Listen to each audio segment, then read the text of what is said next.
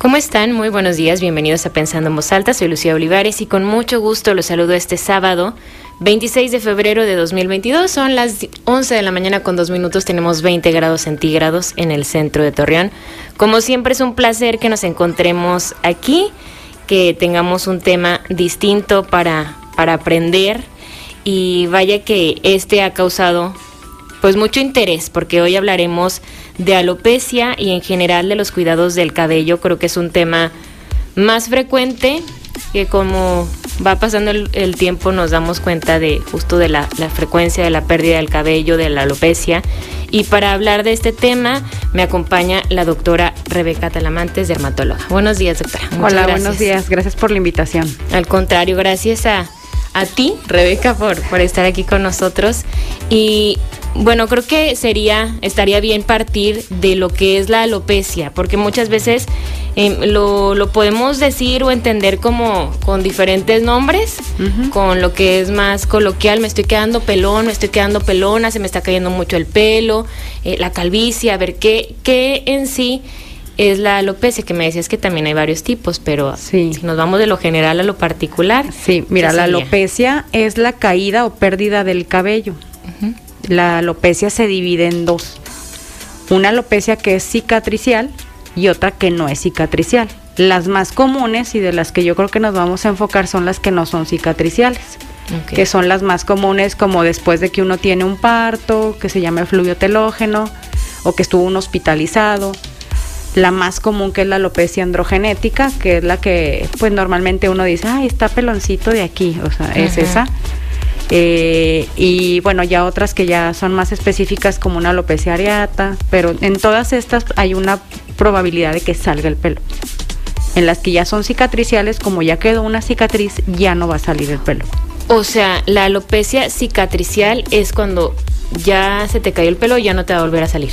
Ahí ya se perdió totalmente todo, desde donde sale el pelito, desde abajo de la piel, está todo perdido. Entonces a partir de ahí, como ya no hay de dónde salga el folículo, ya no va a salir pelo.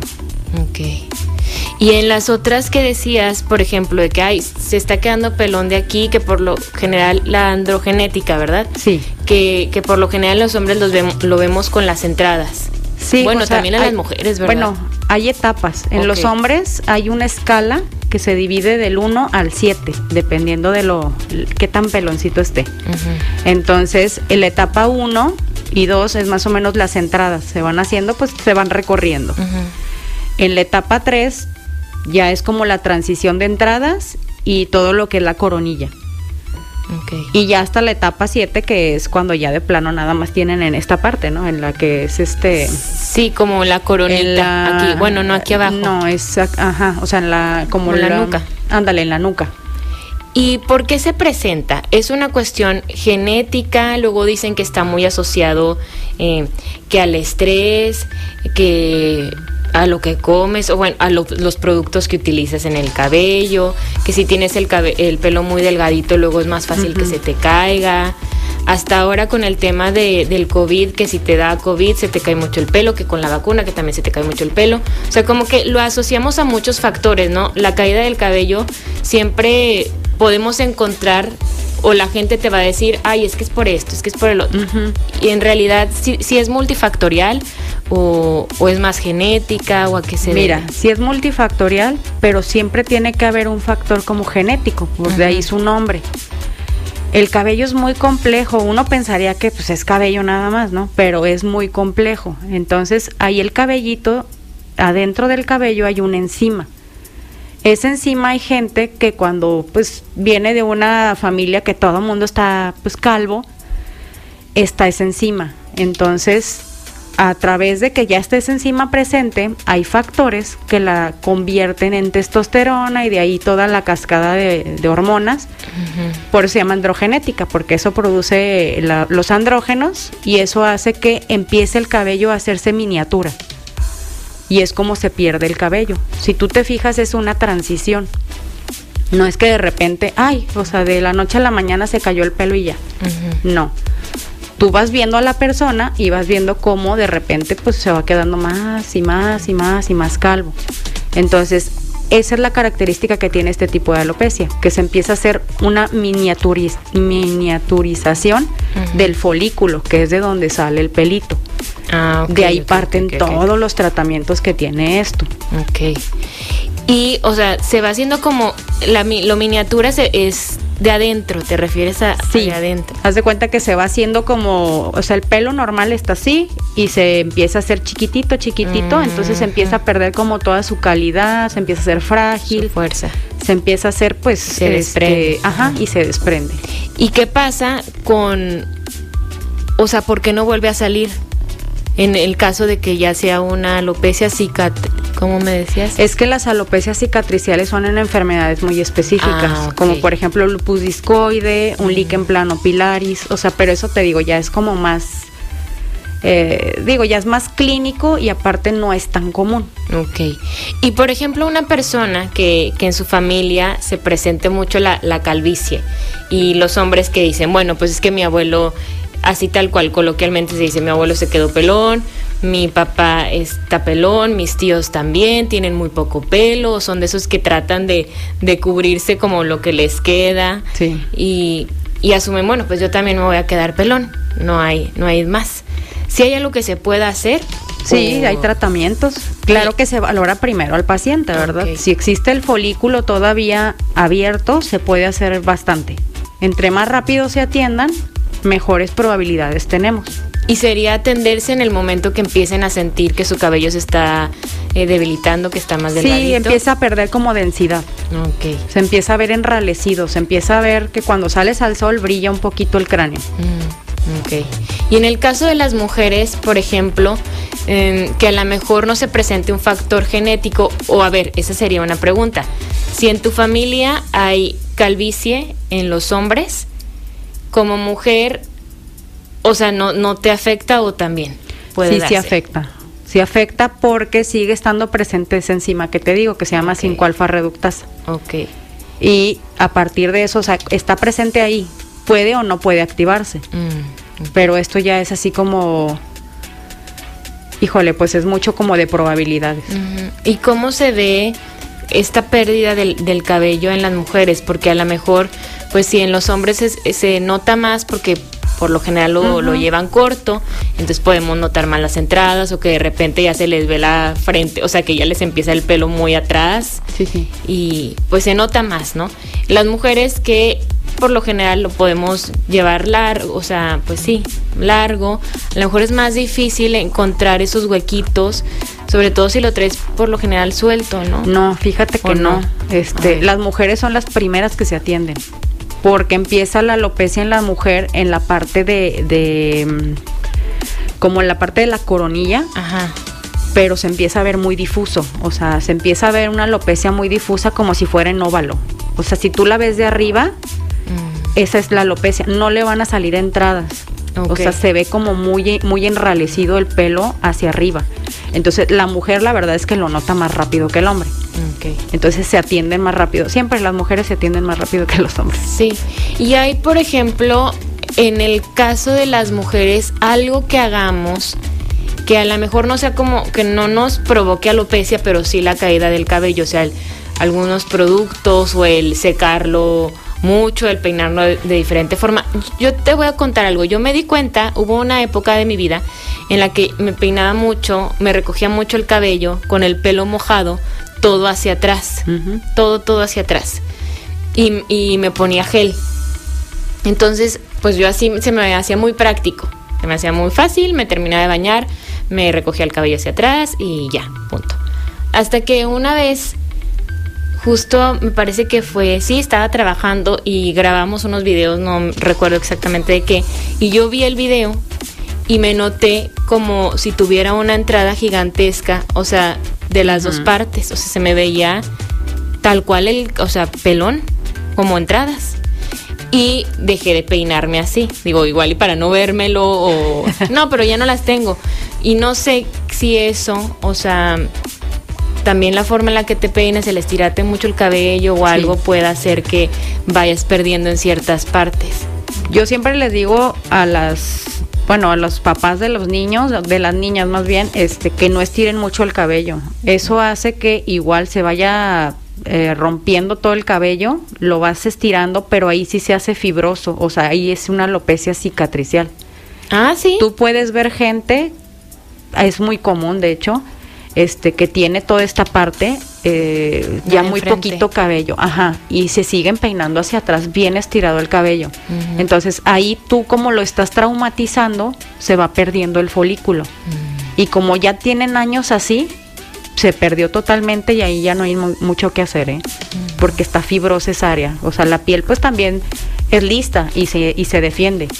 Si tú la estás estirando, pues ella se va a hacer o va, va a adquirir como un mecanismo de defensa que es la fibrosis, que se hace durita, perdón, para que pues no la estés lastimando.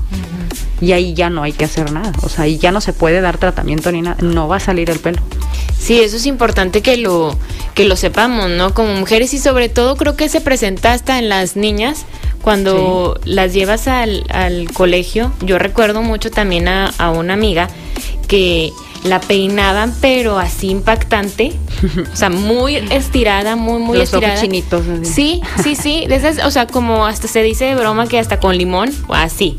Que le, le ves así alrededor de la frente, o sea, el pelo así de que ya casi a reventar. Entonces yo me imagino que si lo haces durante muchos años, o sea que esa niña va perfectamente peinada, no se le sale ni un pelito, pero claro, el cabello se ve, o sea, por eso se dice reestirada, ¿no? O sea, totalmente así. Y, y, te digo, a mí eso fue lo que, que yo noté y que tuve que ver un video donde pues, se veía tal cual así de que piel, o sea, mucho, unas entradas muy profundas. Dejé de peinarme así y pues al parecer ya no, ya no pasó. Se arregló. Ajá. Pero creo que en general las mujeres solemos estresarnos mucho por la pérdida del cabello. O sea que.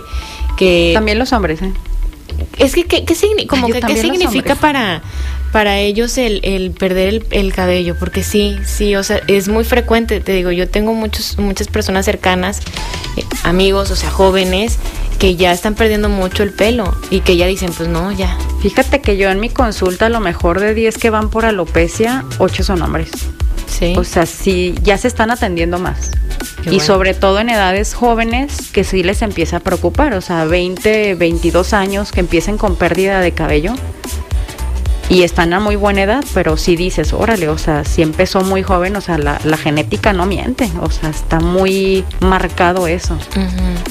Y creo que alcanzamos a notarlo mucho así en las fotos, o sea, igual cuando, sobre todo cuando se presenta aquí en la, en la parte de atrás, como un circulito.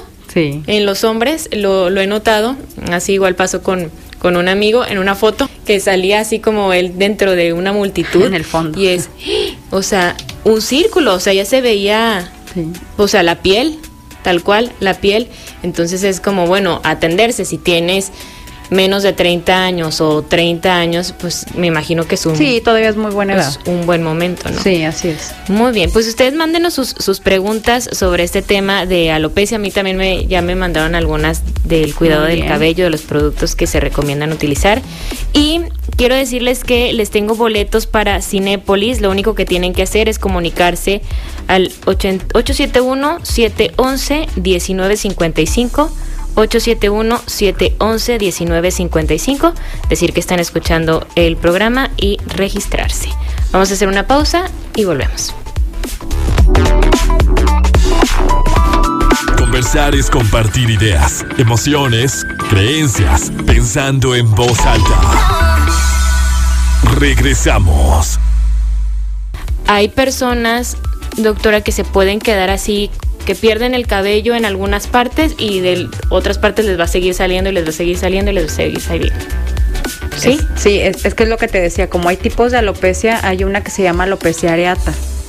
La alopecia areata ya tiene otro origen, o sea, es muy diferente. Ahí les va a salir el pelo a la mayoría cuando son rueditas sin pelo. Eso es bien, bien común. Mm. Empezó la pandemia y empezaron niños y adultos con este tipo de alopecia porque esta alopecia ya tiene un origen inmunológico.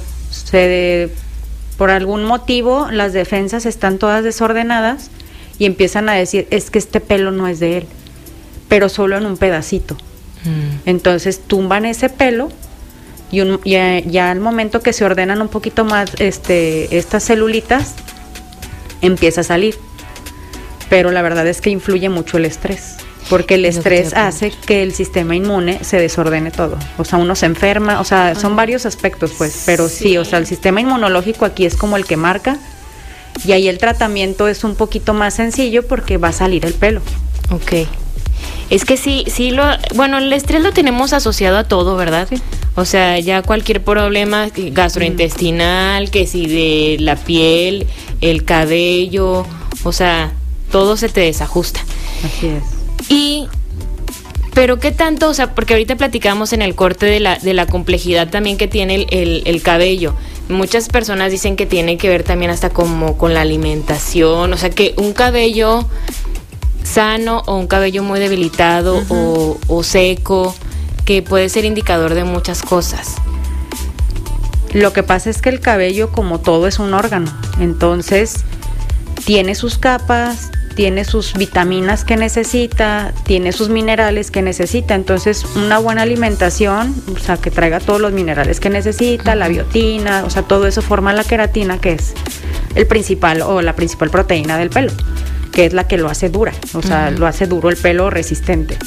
Entonces, casi todos los tratamientos conllevan vitaminas, porque en realidad uno come, pero la verdad es que no comemos como debe de ser o con las cantidades que necesita el cabello. Ya hay muchos multivitamínicos que son específicamente para el pelo y las uñas, porque las dos son muy, muy parecidas en su composición. Entonces, este tipo de, de vitaminas no nada más traen biotina, porque la gente piensa que tomando biotina ya con eso.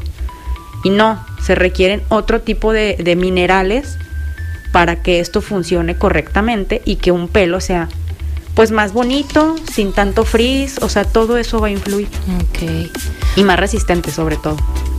¿Cómo más resistente? Hay cabello, haz de cuenta que el cabello tiene que ser un hilito perfecto. Mm, Y hay veces que está deshilachado. Ajá. Entonces eso hace que se troce. Sí. Es un, un cabello de mala calidad. Como la ursuela, lo que le decimos la ursuela. La hueso- orzuela es un ejemplo, pero hay otro que a la mitad se troza. Sí. ¿Sí? Sí. Y eso no es tanto que se caiga el cabello, porque hay veces que van y, oye, es que se me cae mucho el cabello. Y yo, no, o sea, es que Se se, está troza. trozando, Sí, ajá. o sea, está débil. ¿sí? Sí, el cabello que se cae es el que cae de raíz. El cabello, pues las dos son caídas, pero son diferentes orígenes. Ok. Y mm, con todo esto que se decía, que, que te decía en el, en el bloque anterior, de lo que asociamos al, al COVID y la pérdida del cabello, que con las vacunas y demás, también es por esto mismo que, a ver, el cabello es un órgano y también tiene pues sus afectaciones como parte de, digo, el, el COVID como una enfermedad que pues afecta a distintos órganos. Haz de cuenta que lo que está pasando ahorita o lo que está estuvo como en el boom También del por COVID el estrés. fue mucho por el estrés y otra parte es que aunque hayan sido asintomáticos, haz de cuenta que es un virus, entonces agarra como lo bueno de cada parte. Ok. Entonces lo bueno del cabello pues son sus minerales, son sus o sea, sus proteínas, entonces te las tumba. Es por eso que hay gente que me decía, oye, pero es que a mí ni siquiera me fue mal en el COVID. Y terminé, o sea, traigo una pérdida de cabello impresionante. Y yo, pues sí, o sea, pero es que se los llevó el virus. Entonces lo que hay que hacer es reponerlos, pero lleva tiempo. Ok. ¿Cuánto sería como la cantidad normal? Porque a todos se nos cae el pelo. Tampoco es que si se te cae cuando te sales de bañar y te estás eh, cepillando el pelo, es que ya se te, o sea, ya sea Sí. algo de preocupación. Es normal que se caiga el cabello. Sí. Pero ¿cuándo podríamos alertarnos o decir, ah, chis, se me hace que ya esto es bastante? Mira, aquí lo manejan todo mundo, o sea, todos los autores, entre 50 a 150 cabellos diarios. No te vas a poner a contarlos, No, obviamente, obviamente. pero uno más o menos sabe la cantidad en lo que, o sea, uno diario ya dices, híjole, esto es el doble, Ajá. ¿sí? Va a influir también el largo. Entre más largo, más... Más, Más, se va a ver el volumen, o sea, Ah, no quiere decir que Sí, sea sí, sí, más tienes cabello, sino que pues es- hace más este volumen. Sí, pues yo creo que ahí es, es como en todo, ¿no? El autoconocimiento de, de tu cuerpo y si tú Así es. sabes que a lo mejor eres una persona que siempre se le ha caído bastante el pelo o como dices, o, o en tu cepillo, ¿no? Que sabes Sí. más o menos cómo queda tu cepillo después de, de bañarte o cuando en, en la tarde tú lo estás cepillando o en cualquier momento que lo hagas y si ya tienes algunos días, semanas en los que ves el cepillo o ves el piso de tu baño, donde sea, como que híjole, esto ya está fuera de lo normal para ti, pues ahí sí la recomendación que sería em, visitar a, a El dermatólogo es el que ve lo del pelo, porque luego llegan los pacientes ya multitratados, este, porque no saben, que van con los estilistas precisamente o así, porque no saben que un dermatólogo ve lo del cabello, ¿no? Ajá. lo que me, me comentabas Sí. ahorita. Entonces, ya cuando llegan con, con nosotros, digo, no sé, yo creo que también con mis otros colegas, llegan con mil remedios caseros, con los champús que les pusieron las estilistas, entonces ya llegan o muy irritados o, o, sea, o muy dañado ese folículo. Sí, porque es común que cuando vas, vas a cortarte el pelo, Sí, te claro. lo vas a pintar o te vas a peinar o lo que sea, te empiezan a decir ahí, ay, traes el pelo muy no sé qué, este, se me hace que te hace falta unas, ¿cómo se llaman? Unas ampolletas de no sé qué cosa o que a lo mejor tienes que cambiar de, de producto y te dan un, champú o te dan algo que para que te pongas luego de, de bañarte y te dan así como el, el, el remedio, ¿no? Es. Y por esta ignorancia y este desconocimiento de que los dermatólogos también ven el cabello, pues uno hace eso o te compras el champú maravilloso que dice que te va a salir el, cabello o no. Y, y ahí como cuáles serían como los, los tratamientos, porque me preguntaban por aquí. ¿Qué se recomienda para el crecimiento del cabello? Hay mucha gente que también se frustra porque se cortó el pelo y pasan los meses y pasan los años y no le crece y no le crece y no le crece. Eso de que es un indicador cuando no te crece el pelo.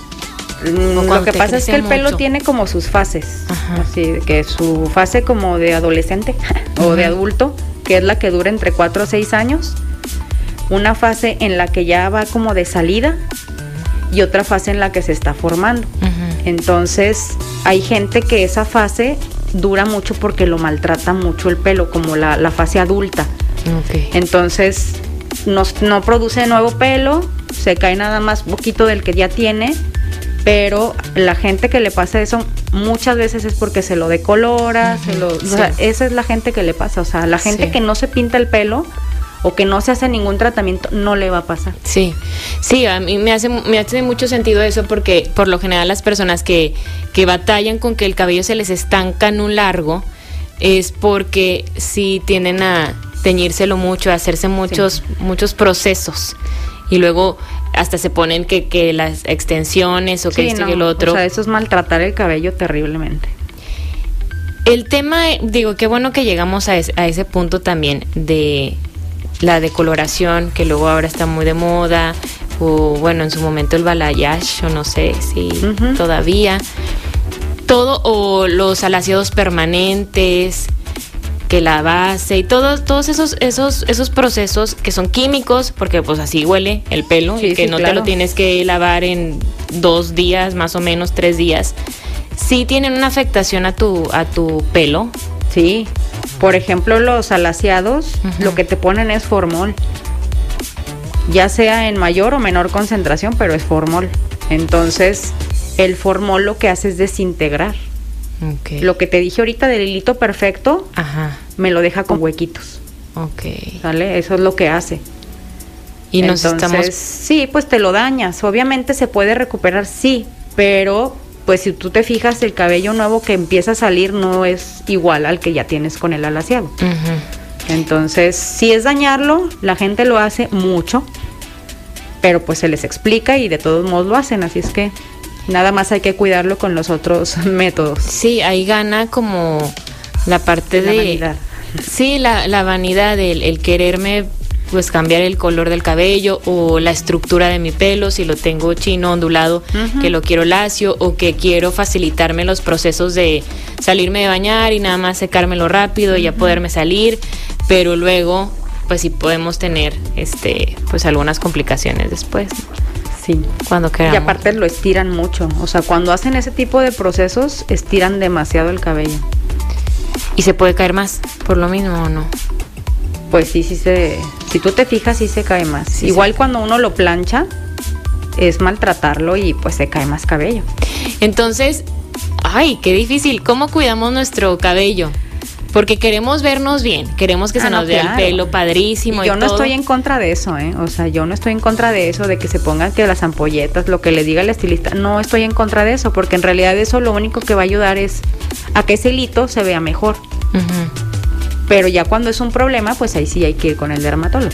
O sea, sí, por ejemplo, no recomendarías que una, una persona se planchara el cabello todos los días. Sí, todos los días no, por No. ejemplo. Si lo hacen cada fin de semana, no hay problema. Ok. Claro que ya hay muchos productos que para protegértelo del calor, bla, bla, bla.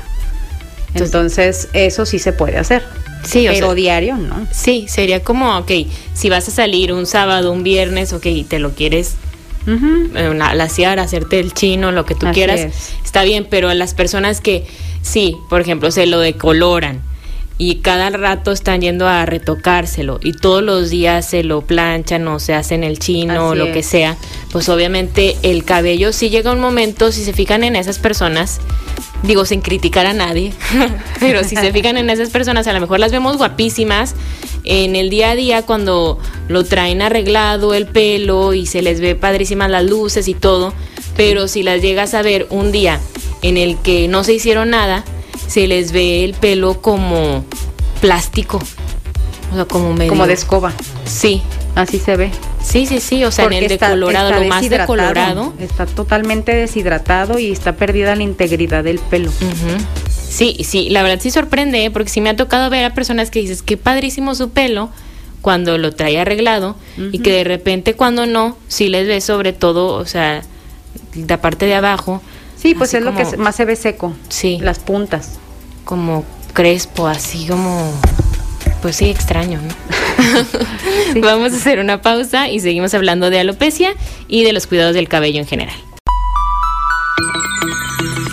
Seguimos en Pensando en Voz Alta, soy Lucía Olivares. Y bueno, para hablar de este tema de los cuidados del cabello y de alopecia, me acompaña la doctora Rebeca Talamantes. Ella es dermatóloga y creo que es lo primero que tenemos que conocer, que los dermatólogos no solamente ven temas de la piel o del acné, que a lo mejor es como el primer referente, ¿no? Tengo acné, entonces el dermatólogo, también las uñas y también el cabello. Y nos preguntaban, doctora, em, ¿qué ocurre con el injerto capilar o en qué momentos se, se recomienda? ¿En qué situaciones más bien? Mira, aquí lo primero cuando tienen una alopecia es dar un tratamiento pues integral para todo esto, o sea, empezar con los suplementos que como te mencionaba, pues ya traen la biotina, traen todos los minerales necesarios. Se empiezan con medicamentos que ya son en spray o en espuma, que es como el minoxidil, que es el más conocido. Lo que hace el minoxidil es aumentar la vascularización para que se pueda abrir el folículo y salir pelito nuevo. O sea, el minoxidil hace que salga pelo nuevo. Las vitaminas van a hacer que el pelo que salga sea un, pelo fuerte y que el que ya está ahí pues siga fuerte. También se fortalezca. Ajá. Y se pone algún tipo de shampoo que sea anticaída, o sea, igual para que el cabello que esté ahí ya no se caiga. Entonces, una vez que está todo este tratamiento, se puede implementar otro en los hombres que se llama finasteride o dutasteride. Casi no lo aceptan, la verdad, por los efectos secundarios, pero Porque cuáles son? esto, Bueno, eh, disminución de la libido, Ujú. este, impotencia sexual, o sea, ese tipo de cosas. Entonces, no a todos les pasa, pero pues sí le pasa a, una, a un gran porcentaje. Entonces, casi siempre se dan más bien tópicos. Ya hay finasterida que es este tópica o dutasterida inyectada. Entonces, una vez que esto no funciona, entonces ya es un buen momento para decir, bueno, ¿sabes qué? Mejor vete a un implante capilar. ¿Qué, ¿Qué se hace ahí? O sea, ¿cómo se hace un injerto? Hay diferentes tipos de, de injertos. Este, hay unos en donde se toma una parte del cabello, que es de la región occipital o de la nuca, se toma como una tira y se implanta sobre la piel donde queremos que salga el pelo. Entonces es un proceso un poquito aparatoso porque la cicatrización pues sí se ve muy notoria, pero ese pelito pues ahí va a estar. Ahora hay que siempre se les explica que hay que tomar en cuenta que aunque ya se les haga el injerto, pues el otro pelo se va a seguir cayendo, o sea, la, la Ah, alopecia pues va a seguir. ¿sí? Entonces Claro. tienen que continuar con tratamientos como los que mencioné. O sea, no es nada más me injerto y, Y ya. ya. suspendo todo, no. Claro, el pelito que se injerta pues no se cae, pero lo demás Se te sigue puede caer en otras partes. Exactamente. Ah, Hay otra técnica que es algo que se llama sacabocado, que es tomar pedacitos de pelo como en un circulito de milímetros e irlos implantando. Se toman los pelitos. Y hay otro que es un robot. ¿Cómo? Y ese es un robot que quita el folículo íntegro y lo implanta. Pero eso aquí la verdad no se hace. Ok. Se hace, por ejemplo, en Israel, que es donde están los láser que son de mejor calidad. Ok. Pero, o sea, hay diferentes técnicas. Y aquí, porque también eso nos preguntaban, si aquí hay, hay clínicas, o sea, hay lugares para tratarse estos problemas del cabello. Hay lugares, digo, lo, lo trata el dermatólogo, pero en realidad para hacer el injerto, eh, así como una clínica como tal, no. No hay. Ok. Son, Todos procesos se van a Monterrey. okay. ¿Son procesos costosos. Son muy costosos. Sí, me imagino que sí, Sí. ¿no? Por lo que implica. Son muy costosos. Antes aquí lo hacían unos doctores, pero no tenían como su clínica como tal. Ok. Mira, me preguntan aquí, que es, ya es un tema que se ha presentado, sobre la alopecia en la menopausia, que se acaban de comunicar. Mm, ¿Sí se cae más el cabello? O sea, Es que cambia totalmente el, el cabello. Haz de cuenta que aquí se pierden muchas hormonas en la menopausia Ajá. y en la andropausia también. Pero la- en la mujer es más notorio, como que es más sintomático. Entonces, al perder este tipo de, de hormonas que influyen para que, pues, que la piel esté bonita, o sea, se pierden muchos estrógenos. Entonces, todo esto hace que el pelo se haga más seco, pierde su densidad, o sea, que, que se hace más delgadito. Más O sea, no es tanto que pierdan mucho cabello, sino que se hace muy Se ve delgadito. menos por eso sí, también. por eso se ve menos.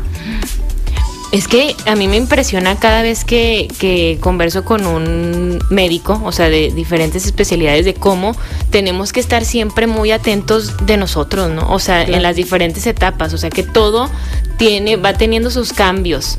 Así como creemos, es que muchas veces pienso que eso ocurre, que pensamos no sé, una persona que dice, yo siempre he sido delgada, siempre he sido fuerte, nunca he tenido ningún problema de ningún tipo, entonces yo siempre he comido lo que yo quiero, siempre he tenido el pelo perfecto, la piel perfecta, todo así. Y creemos que eso va a ser por siempre, o sea, que no tienes que atenderte nada, que, que evidentemente el cuerpo va cambiando y que las hormonas nos rigen mucho, ¿no? Y, y que todos esos procesos pues van a estar generando, eh, pues sí, lo vamos a estar notando en el pelo, en el estómago, en la piel, en, en, la, en la boca, o sea, también, por ejemplo, en, en cuando te vas acercando a la tercera edad, que a lo mejor tú nunca tuviste algún problema en los dientes, pero luego, sí, o sea, en todo. Todo influye y la piel es, y el pelo y las uñas se nota más, porque es lo que ves. Sí. Entonces ay, sí. empieza la menopausia y la piel se empieza a hacer igual más delgada, se hace más flácida, pierdes grasa, se caen por ejemplo los cachetillos, este, el pelo cambia, se hace más áspero, más delgado y por eso la gente dice, oye, pero si yo tenía un cabello muy abundante, no, es que Pues sí, están ocupados los folículos, pero es un cabello muy delgadito. Sí, ya no tienes 20 años. Así es. Y las uñas también se hacen más delgaditas, de verdad. De hecho, en las uñas van muchas personas a consulta porque ven unas rayitas. Sí. Y les digo, es que son las arrugas de las uñas. Mm. O sea, también las uñas se arrugan.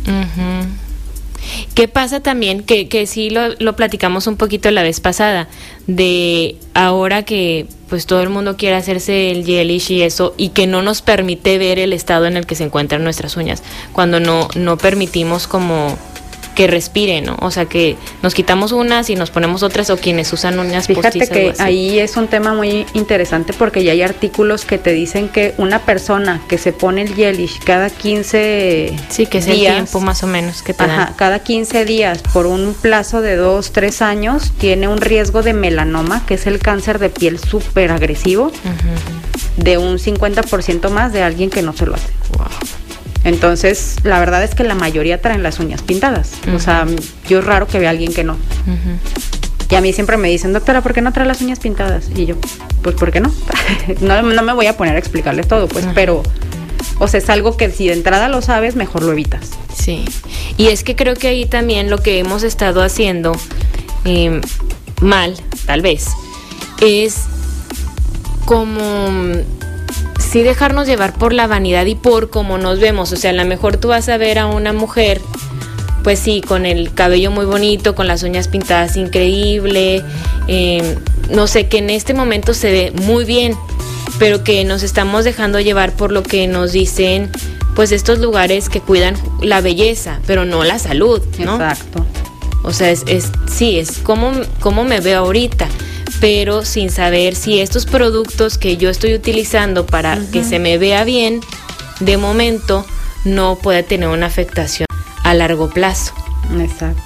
Sí. Igual, no digo que no se pongan jelly. Sí, no, no, no. O sea, Sino no que no lo hagan tan seguido. Ajá. Y con la conciencia de que pues todo esto, o sea, digo, creo que fue muy buena pregunta el tema de la de la alopecia en, en, en la menopausia, o sea, de cómo puede y el cabello cambia, porque pues lo vamos viendo. Sí, cambia todo. Sí, y, y cuando escuchamos o platicamos con otras personas, con tu mamá, con tu abuelita, que te dicen, no, yo tenía el pelo larguísimo y luego yo me hacía unas colas de cabello así, se me veía la, col- la cola del cabello súper gruesa Sí, casi todo y el pelo bien pesado. O a mí mi abuelita sí me llegaba a decir, el pelo muy pesado y no sé qué.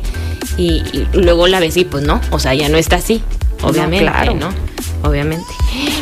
Bueno, también nos preguntan por productos para la gente que, que nada, que se tiende a resecar mucho. O también cuando estamos mucho en el sol, ¿hay afectaciones en el pelo o no? Es como la piel. Mm, no, Con el en cloro en sí, el- ¿no? en- con el cloro sí, porque obviamente es un químico y te deshidrata igual el pelito. Hay mascarillas regeneradoras que hacen que se recupere el pelo. El gorro nada más te va a cubrir como la de donde sale el pelito, pues, o sea, la piel cabelluda que está así pegadita. Entonces, lo demás es lo que se reseca.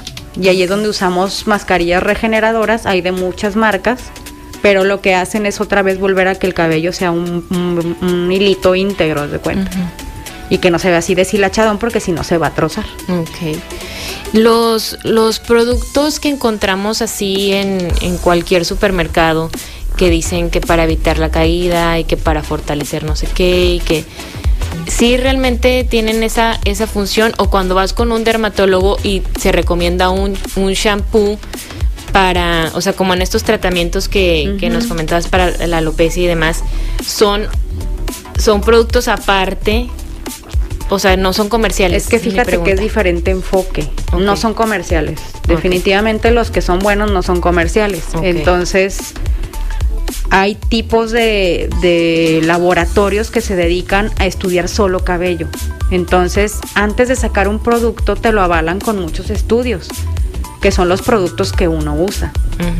Sí, o sea, no es como que, ay, el champú este que me encontré ahí es lo primero que agarro. No, o sea, traen atrás mucha investigación en donde dice, pues, qué porcentaje sí sirve, para quiénes sí sirve, o sea, todas sus indicaciones y conocer cuáles son las contraindicaciones también. Sí, porque muchas veces creemos que estamos atendiendo un problema si digo, ay, se me hace que me, se me está cayendo el pelo o lo traigo muy delgadito. Entonces voy al súper y me compro algo que dice ahí para fortalecer el pelo o para evitar caída o para que no sé qué. Entonces tú crees que ya por esa decisión de comprar el champú o una crema Sí, ahí ya. del supermercado ya estás atendiéndote. Dices, no, ya me estoy haciendo algo. Exacto. O cuando alguien te recomienda, una amiga, un primo, un vecino te recomienda, no, pues ponte tal cosa. El champú del chile, ¿ah? ¿Cómo es Ajá, famoso? eso, eso es muy famoso. ¿Y no? Digo, yo no conozco algo así científico que haya atrás de eso. Yo a lo mejor creo que sí hay gente que le ha funcionado como por casualidad y ya son fieles creyentes de que, ah, no, sí, sí. Sí. Pero luego es lo que te dicen, o sea, como los remedios naturales para muchas otras cosas. Exacto. Y que, volvemos a lo mismo, que crees que estás atendiendo realmente el problema cuando nunca fuiste con un médico a, a que te revisara. Así es. ¿Cuál es la raíz tal cual del, del problema? ¿no? Así es. Y bueno, regresando al tema de la alopecia, también me preguntaban por la alopecia universal, cuando se te cae completamente el, el cabello. Hay afectaciones igual, o sea, se te cae el, el- el cabello, pero también se te puede caer el pelo de... Haz de cuenta que la alopecia areata se divide en Ajá, varias. ajá. La que es nada más en rueditas, la que es generalizada, este que es nada más que se cae de la piel cabelluda, o sea, del pelo, y la que es universal, que ya se cae en cejas, pestañas, o sea, de todas partes del cuerpo. La universal es la que es más difícil de tratar, Claro. porque en realidad ahí hay una implicación ya muy extensa en el área. Eh, no hay muchos tratamientos para esto. La realidad es que se recomiendan más bien que hagan, pues que se implementen otro tipo de, de medidas, este, pelucas, etcétera. Porque los tratamientos que hay son inmunosupresores, como te decía ahorita, como influye el sistema inmunológico y las defensas están totalmente descompuestas, entonces los medicamentos que se usan atacan tanto defensas buenas como malas. Entonces te bajan las defensas totalmente, o sea, estás expuesto a enfermarte a muchas cosas, pero también te apaga como las defensas malas. A veces funciona, a veces no. Y hay que estar haciendo muchos chequeos, este, que para que no te dañe el riñón. O sea, son medicamentos agresivos. Sí, sería muy riesgoso. Es, es riesgoso, este, y no es tampoco para todo mundo. Sí, hay que hacer como una evaluación del estado de salud en que se encuentra la, la, persona. Exacto, hay inyecciones, hay muchas cosas que se les pueden ofrecer, pero la realidad es que para una alopecia universal es como un desafío ¿eh? para el dermatólogo, o sea, es difícil. Sí. ¿Y, ¿Y por qué se puede llegar a dar? ¿Es, ¿Es, poco? O sea, ¿se presenta poco? Se presenta poco, es un porcentaje de los menos. ¿Sí? Sí. O sea, yo creo que será como un 0.1% de las alopecias. Muy poquito. Digo, así como la, la, la alopecia androgénica. Sí, que esa es como del mucho. 80%, 90%. O sea, esa sí es como la principal. Uh -huh. Que la mayoría. ¿A qué edad más o menos, por ejemplo, en el caso de los hombres, que desde uh -huh. lo alcanzamos a notar más, es cuando empiezan a presentar la, la caída del cabello o las entradas? Fíjate que es muy variable. Sí. O sea, hay gente que. Yo tengo pacientes desde los 18 años. Desde los 18 no, años. Y el mayor número de mi población será entre los 25 y 30. Uy, sí. Bueno, o sea, pues muy jóvenes sí, todavía. Son jóvenes. Y es que ahorita me, me, quedé pensando con lo de la pregunta de, de, la alopecia en la menopausia y eso. Las personas de la tercera edad, todos perderemos el cabello, ¿verdad? O sea, es que no, no es que no, lo pierdas. Se te va a debilitar, se, se te va a cambia, menos. Se cambia. Pero por ejemplo, ahorita Digo, ahorita ya la tecnología es muy avanzada. Eh, acaban de sacar hace como un año más o menos, aprobado ya por la FDA, un casco que estimula el crecimiento del cabello. Me acaba de llegar a mi clínica, por cierto. Uh -huh. ¿Es de casco? Es un casco que trae fototerapia, luz LED y campo magnético. Entonces lo que hace toda esta combinación de luces o de, de energía es estimula el crecimiento del cabello, o sea, para que crezca más cabello te lo hace más denso, o sea, te lo hace más grueso uh -huh. y este te lo hace como más fuerte en general. Sí. Y es una muy buena opción, o sea, hay muy buenos resultados en los estudios que. Sí, porque estamos a lo mejor acostumbrados a ver, sí, a, a, a las personas de la tercera edad ya con, con un poquito menos de, de sí, cabello. Y, y en ella sería buena opción porque se hace un poquito más denso, uh -huh. que es lo que les falta a ellos. Sí, muy bien. Estoy, ¿sabes qué? Sí, muy impactada porque es cierto. O sea, el cabello, las uñas y la piel es lo que se ve. Uh -huh. Y ahí podemos notar la edad, el cuidado, la salud, ¿no? Por eso es tan importante. Y por eso tiene un gran impacto en la persona. Sí. Porque como es lo primero que se ve, uh -huh. si llega a afectar alguna de estas cosas, te desbalancea totalmente emocionalmente. Uh -huh. Sí, porque la gente lo, lo, pues lo ve y tú misma te lo pues estás es viendo. Que es, ¿no? eso significa inseguridad. Muy bien. Vamos a hacer una pausa y volvemos.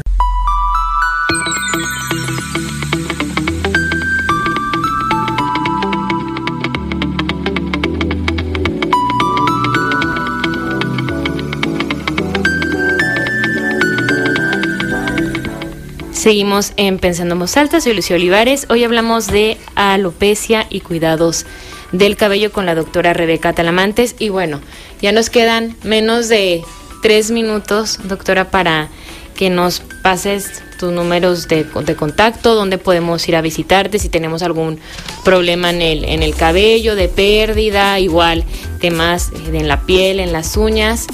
¿Dónde te encontramos? Sí, mira, yo estoy en, en, mi clínica que se llama Skincare Clinic, está en el Boulevard Independencia 2417 y los teléfonos es 8717 9368 96 y 8717 93 69 27. Estoy a, a, sus órdenes. Otra vez, 8717 93 68 6896 96 y ajá, 8717 93 Ajá. 6927. 69 27. ¿Y con qué nos damos alguna recomendación en general para el cuidado del cabello, tanto para hombres como para mujeres? ¿Qué hacemos? ¿Cómo nos lo cuidamos? Lo que se recomienda es, si es un cabello muy grasoso, lavarlo diario. Si en dado caso es un cabello muy seco, es lavarlo un día sí y un día no. Eh, al momento de cepillarlo, es cepillarlo ya estando un poco seco el cabello Ah, y con un cepillo de dientes eh, grandes para no estarlo estirando mucho. Ok. Esperarnos, eso nunca lo había escuchado. O sea, no, no cepillarnos con el cabello empapado. Es que mojado es un poquito más fácil que se que se, que se caiga, ¿verdad? Sí. Y eso bien importante, o sea, de verdad sí hay que acudir con un dermatólogo porque, por ejemplo, lo del lavado. O sea, a veces la gente te dice, ¿te lo lavas todos los días? No, eso es muy malo para el cabello, es un día sí y un día no. Yo, por ejemplo, yo no puedo no lavármelo un no, día. es eso, ese es O sea, como que muy de, de cada quien. Ajá, yo no, no puedo, o sea, no puedo. Es, es muy incómodo para mí. Pero hay personas que, que así lo dicen. Entonces yo creo que también es, cada quien conoce cómo es su pelo, cómo te sientes. Yo, Exacto. o sea, yo sí tengo como grasoso, entonces yo un día sin, sin lavármelo me pica todo, o sea, no, no, no podría ser. es. Entonces, pues acudir siempre con las personas que saben y recordar que hay especialistas para absolutamente todo, que no se nos olvide. Doctora, como siempre, muchísimas gracias. no, gracias a ti. Soy Lucio Olivares, hasta el lunes.